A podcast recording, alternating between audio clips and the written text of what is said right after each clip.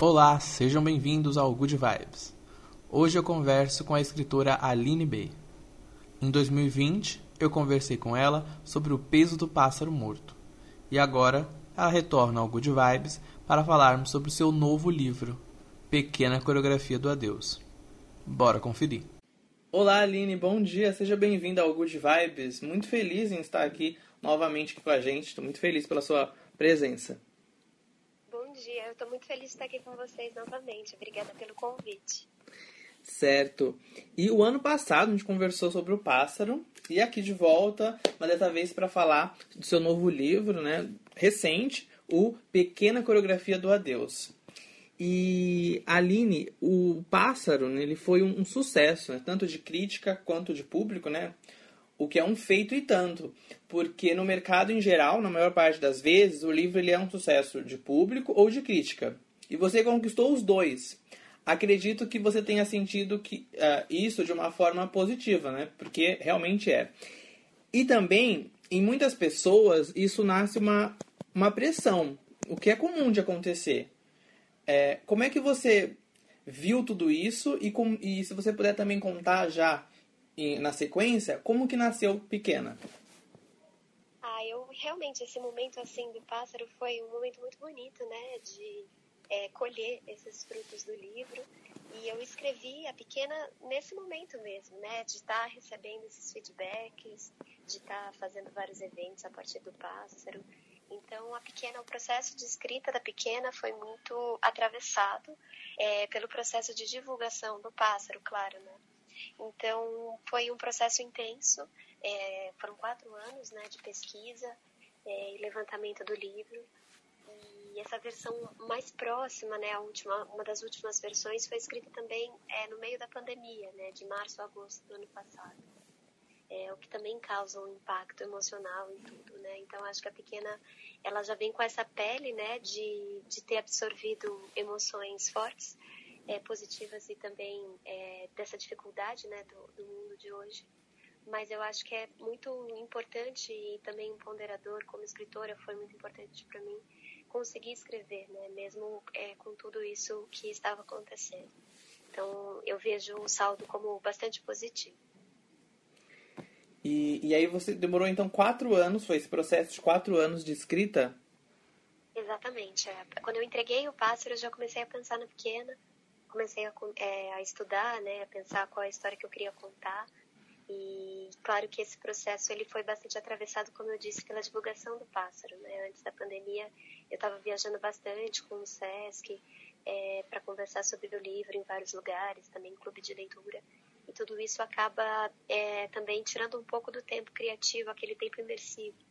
E eu consegui esse tempo mais imersivo para levantar mesmo o romance durante a pandemia, né? Porque foi um momento de ficar em casa e foi bastante importante também nesse processo de escrita da pequena. Então você acredita que isso tem influenciado muito, né? Todas essas mudanças e que aconteceu ao longo do, dos anos e é, essa essa experiência que você teve fazendo os eventos e tudo mais, você acha que acaba, acabou fazendo, alterando no, no, seu trabalho, no como você enxergava as coisas, ou você ah, acabou sendo fiel mesmo desde o começo àquilo? Como é que foi esse processo também? Não, eu acho que a gente é muito transformado, né, pelo que nos acontece o tempo todo. Eu acho que escrever é estar aberto para o outro, para a vida. Então, mesmo que você, enfim, viva uma vida é, aparentemente tranquila, né? Mas ainda assim a gente é muito atravessado pelo cotidiano e todas as coisas é, que nos acontecem. E eu sou muito aberta para todas as experiências. Então, quando os anos passam, é claro que a gente se modifica profundamente, né? E isso vai reverberar no nosso trabalho, as leituras que a gente faz, as pessoas que a gente conhece. Então, todos os livros, eles carregam é, esses momentos que a gente viveu também, esses atravessamentos, né? que a gente teve, seja com pessoas, seja com leituras, com outras artes que também vão aparecendo no nosso caminho. Então, eu acho que escrever é também equilibrar todas essas forças de alguma forma é, na potência de um livro. Sim, e eu tive a experiência de ler os seus dois livros e o que eu percebo lendo você é que sempre que eu termino, é, eu preciso ainda. Geralmente eu vou emendando leituras, né? É, até porque tem a ver com o meu trabalho, então eu acabo tendo que ler, né? E no seu eu percebo que sempre eu preciso fazer uma pausa, sabe? Para processar tudo aquilo na minha cabeça. Eu acho isso muito grande, muito é, importante, né? Isso mostra o quanto o, o, o seu trabalho ele tem é, profundidade. Eu acho isso extremamente bacana. Eu queria pontuar isso para você. Que bonito, muito obrigada. Eu acho super importante também, porque a velocidade com que a gente lê os livros é algo bastante especial e também tem é, a gente tem uma vontade né, de ler cada vez mais. Mas é bonito quando a gente também faz uma leitura e se sente é, de alguma forma é, provocado por aquilo e espera um pouco, né, para começar uma outra história, porque aquilo precisa sentar, a gente precisa pensar sobre outras coisas. Eu acho bonito essa, é, esse lugar também da calma, né? De ler, consumir sem pressa, com profundidade também. Desse lado nosso, né? Como leitores e leitoras, a gente também possa mergulhar nas histórias que a gente está lendo sem pressa. Eu acho que isso é muito bonito. Sim, se respeitando, né? Também. É. E o livro, ele tem... Uh, né, os personagens que passaram ali por situações de violência em especial a Júlia, né? É, de violência psicológica e física. E, tam, e, e, tam, e, temos também o narcisismo, que é uma temática que é silenciada, e ainda mais a mãe da Júlia, né? Que é uma mãe é, narcisista. Isso ficou bem claro ali na, na leitura. Como é que você vê isso? É, é você já pensava sobre esse assunto? Como é que você chegou assim nessa ideia de, de tratar sobre, de colocar é, isso no livro. Essa vivência da, da, da Júlia, é, essa experiência que ela teve, né? Porque ela passou por ter essa. A, a, não é só a violência, né, em si já é traumática, né? Tanto a, a psicológica quanto a física, mas da própria mãe. É verdade. Eu acho que eu cheguei é, nesse transtorno do narcisismo muito por conta dos meus estudos em relação à família da Júlia porque assim a primeira coisa que me apareceu na história foi a Júlia mesmo, a Júlia Terra.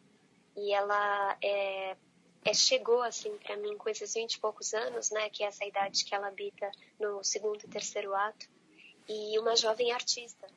Então, eu ainda não sabia qual era a arte que ela fazia, eu comecei a investigar algumas coisas, mas eu fiquei pensando também é muito nessa família dela, né? Porque uma pergunta que me guiou foi justamente se a gente é o que é só por conta da nossa essência, ou se esses atravessamentos, como a gente estava conversando, eles acabam também modificando a gente ao ponto da gente fazer certas escolhas que não faríamos se tivéssemos outro, é, outra rotina, outra vida, outra experiência né, familiar.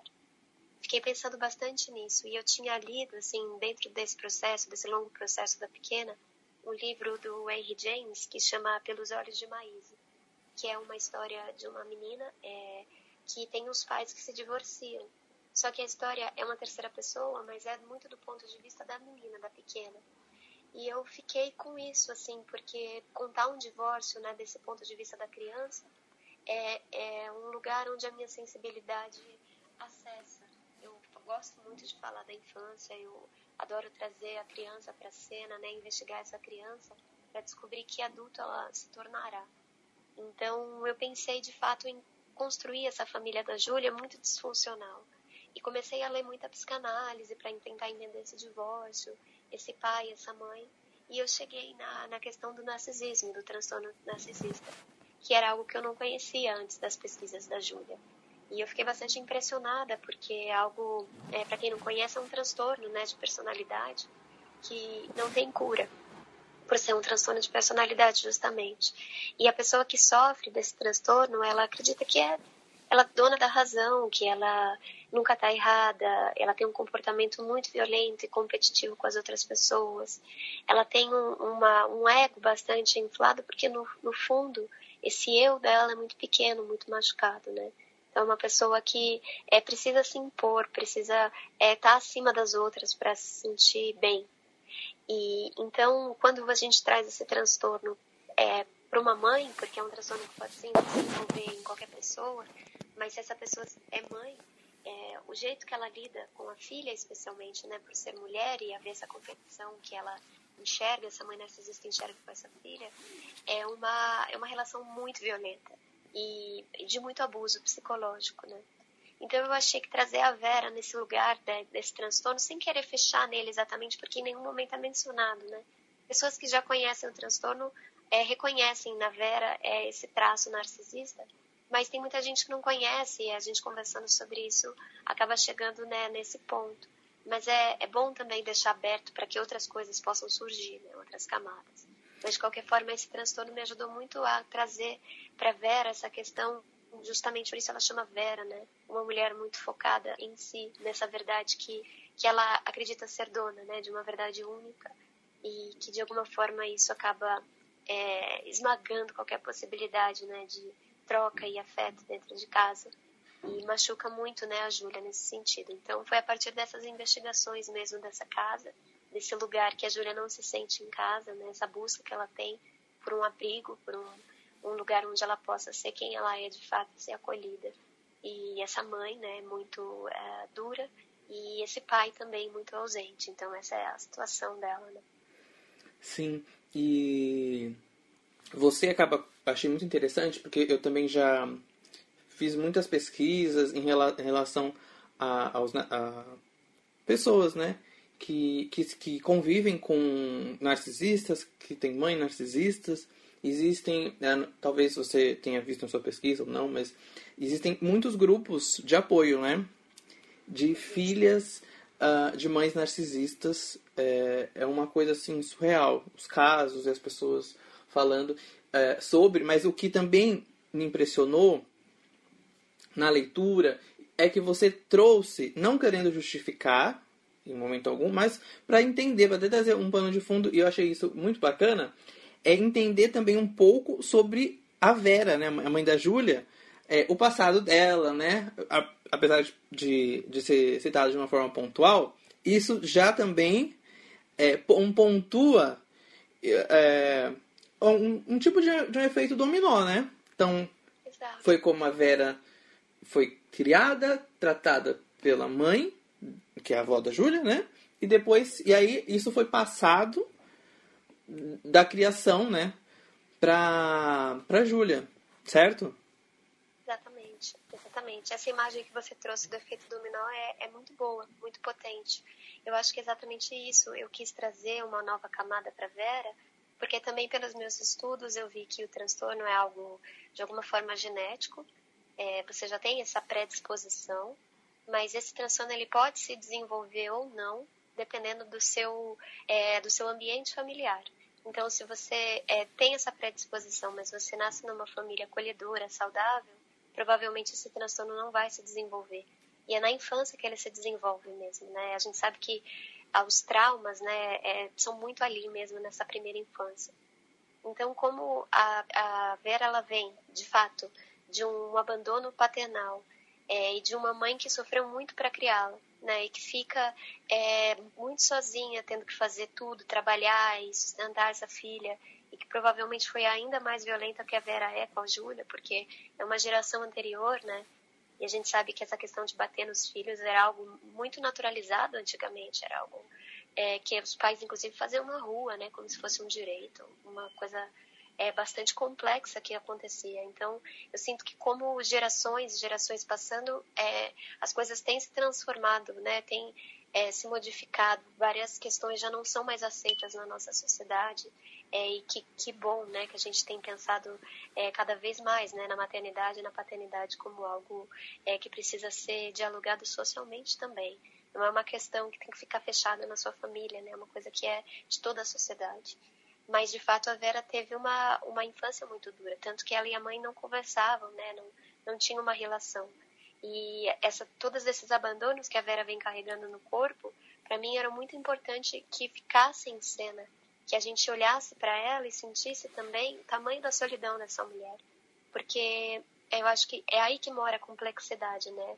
Dos seres. As pessoas são como são, mas também não é uma questão de vilanizar ninguém, mas também de olhar mais de perto e perceber é, tudo que aquela pessoa também já sofreu e carrega e que ela, é, de alguma forma, repete a violência que ela recebeu, né?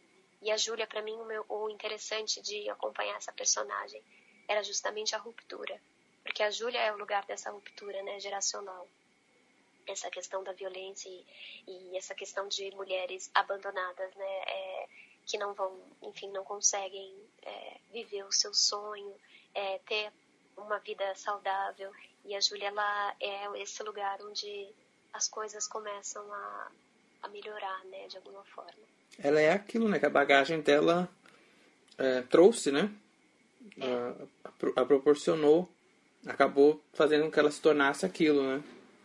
É, exatamente. E você falou, no ponto que eu gostaria de chegar, também sobre a violência infantil, né? Existe todo. Porque, assim, existe todo um debate, né? Apesar de que ainda continua tudo mais sobre o feminicídio, contra a violência contra a violência à mulher, né? Mas a violência contra a criança é um tabu ainda, né? Ninguém fala, mesmo sendo proibido, tendo a lei da palmada, né? Tem a lei do menino Bernardo. A gente fica sabendo de casos de crianças que são agredidas e violentadas, né? Mas é, é como falavam da briga de marido e mulher, ninguém mete a colher, também falam, né? Que não pode se intrometer na educação. É, que cada pai dá para os seus filhos, é, aquela, essa história toda. E achei isso muito importante você trazer esse assunto, porque é, para para a mãe da Júlia, para Vera, acredito que ela deve não entre aspas não faria na ela deve estar tá achando que está educando e sem a intenção ruim, mas não é isso, né, que acaba acontecendo e eu acho que ainda existe muito é, isso e não é debatido. É muito grande. Você concorda, Aline? Concordo completamente. Eu acho que, como você trouxe muito bem, é um tabu na sociedade ainda, né? É, eu acho que também tem muito a ver com essa questão de é, as famílias, como eu disse, ficar reservada ao núcleo familiar como se não, não causasse um impacto social uma criança é num lar absolutamente disfuncional, né? Como se isso não fosse compromisso de toda uma sociedade. Então, é, isso tem que ser cada vez mais debatido, porque às vezes, com situações extremas, essas situações elas chegam é, na mídia e a gente pode debatê-las, mas essas pequenas violências que acontecem, elas não podem ser permitidas de forma nenhuma. E para a gente ter uma família é, que consiga lidar com a criança de uma forma com diálogo, com afeto, é, com escuta das necessidades dessa criança, é preciso saber também que condições essa mãe, especialmente, né, está exercendo a maternagem, né, como ela está, porque se a saúde dessa mulher é, não está boa, como é que ela vai passar para o filho afeto, é, escuta, enfim, se ela está sobrecarregada, se ela vem de um, de um histórico de violência, é muito difícil ser, é, não, você não dá o que você recebe, né?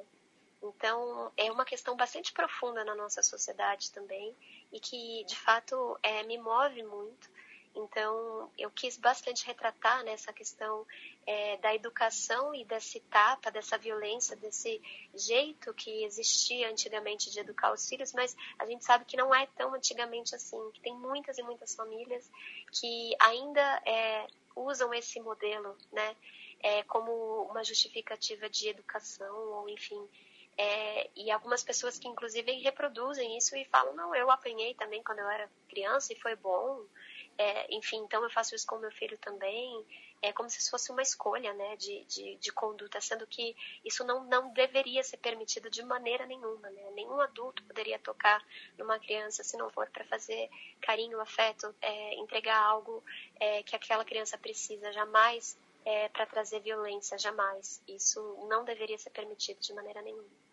É isso, é todo um sistema né, que oprime essas, essas famílias e, logicamente, que não, não, não justifica, mas você é possível entender a raiz de tudo, né? É, exatamente. É, é bem complexo, né? Enfim, e é um tema que, de fato, precisa é, ser dialogado, né? Em sociedade é muito, é muito importante que livros, é, que filmes, que, enfim, histórias, né? Na arte também possam trazer essas pautas para que a gente é, possa dialogar e pensar sobre elas também.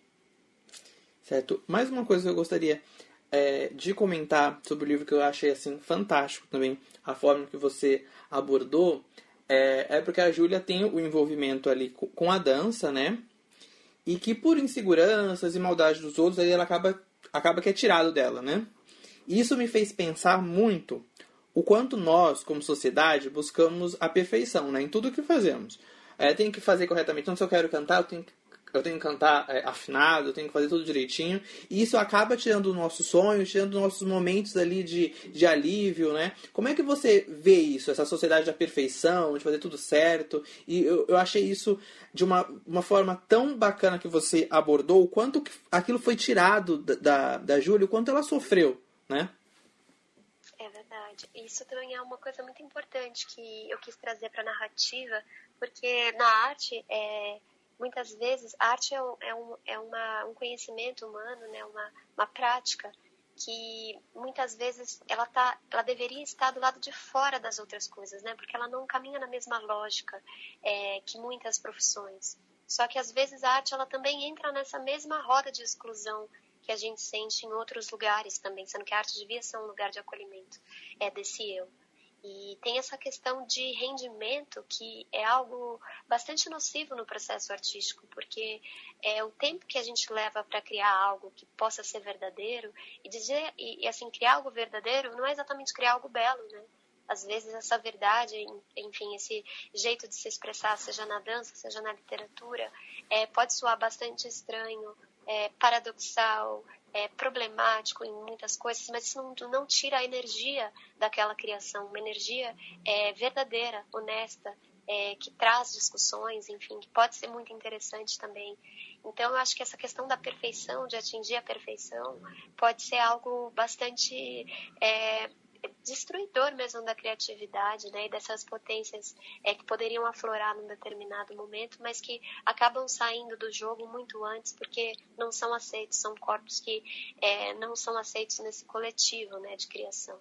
Então eu trouxe essa questão para a dança, mas não foi querendo exatamente falar só da dança, mas da arte como um todo, né? O quanto a gente tem acolhido esse corpo estranho que chega para criar é, com uma energia que a Júlia chega muito verdadeira nesse estado vulcânico, mas que ela não encontra espaço, né? Porque não há espaço para o diferente, não há espaço para quem pulsa de uma maneira bem particular.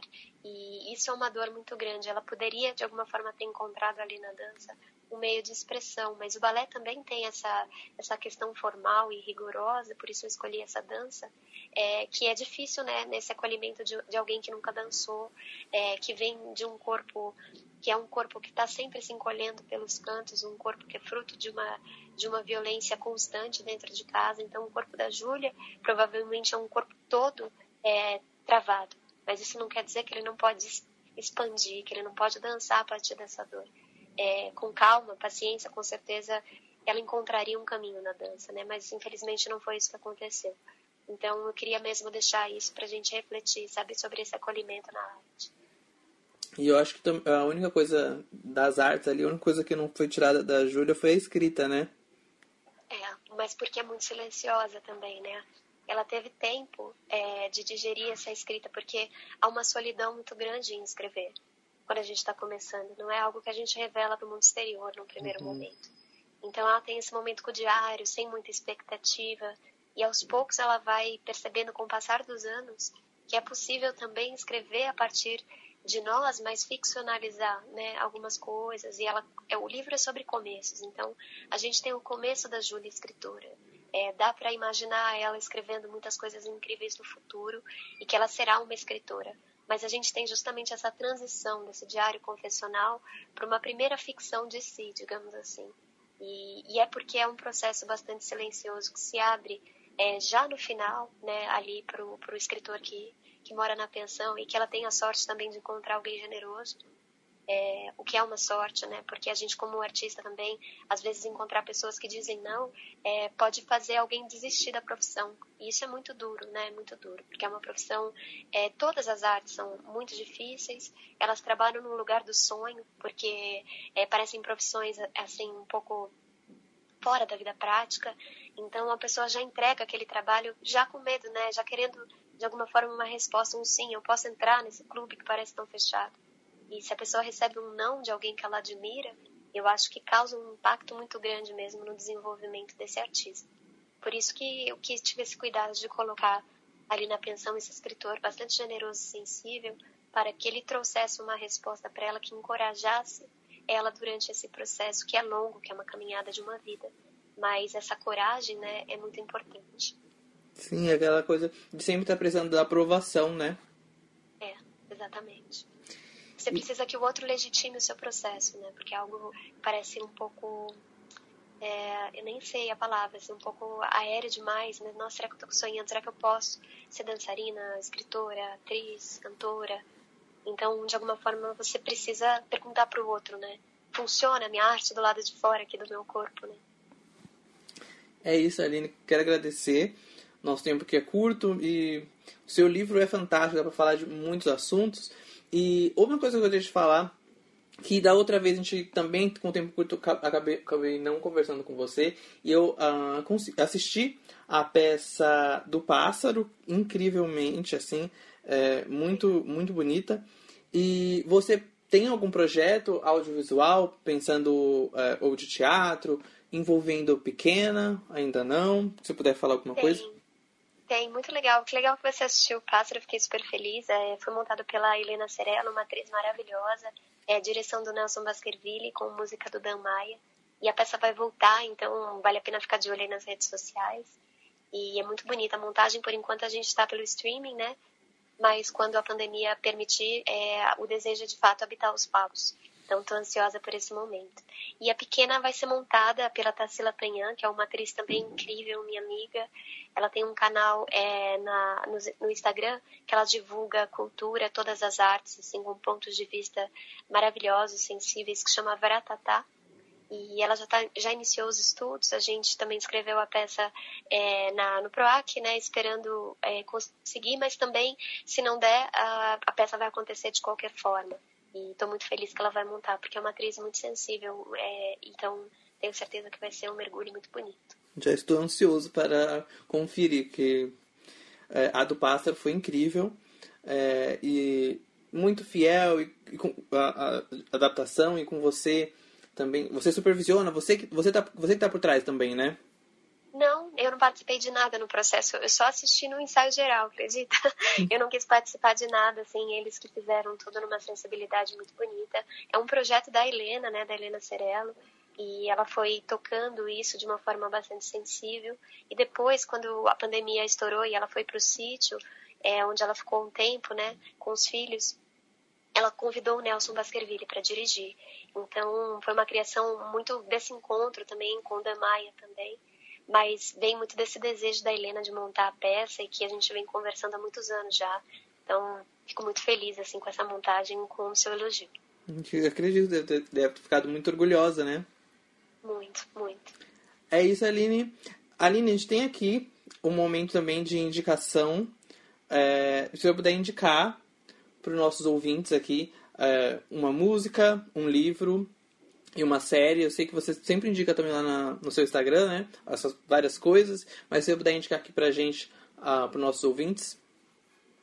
Bom, eu acho que a série eu vou indicar uma que está na HBO Max, é, que chama Elas no Singular, que é uma série documental é, contando um pouco da vida de várias escritoras importantes brasileiras, a Hilda Hilsch, é, a Conceição Evaristo, Clarice Lispector, Adélia Prado, muito maravilhosa série, uma série curta, eu acho que são oito episódios, mas vale muito a pena mergulhar na vida dessas mulheres. É, de livro, eu vou indicar um que eu acabei de ler e fiquei muito emocionada, que chama Vista Chinesa, é, que é da Tatiana Salem Levy, foi publicado pela Todavia. É um livro que, enfim, eu não quero dar muito spoiler, mas é um livro que vale muito a pena ler pela sensibilidade, força é, e coragem de contar uma história tão dura mas de uma forma muito sensível. Então, é um livro que me marcou muito. E de música, ah, deixa eu pensar. Eu acho que eu vou indicar é, Chico César, Estado de Poesia, que é uma música também que tem tocado muito aqui em casa. Eu adoro o trabalho do Chico como poeta e, enfim, recomendo a obra toda dele, mas essa música tem, tem me acompanhado bastante. É isso, então. Obrigado pelas indicações, pelo papo, pelo tempo, Aline. E tenha um bom dia aí para você. Mais sucesso ainda, porque você merece, seu trabalho é muito bonito. Obrigada, querido. Muito obrigada pela entrevista, pelo espaço, pelo carinho de sempre. Espero que em breve a gente possa se encontrar pessoalmente. Muito sim, obrigada. Sim, até uma próxima. Até.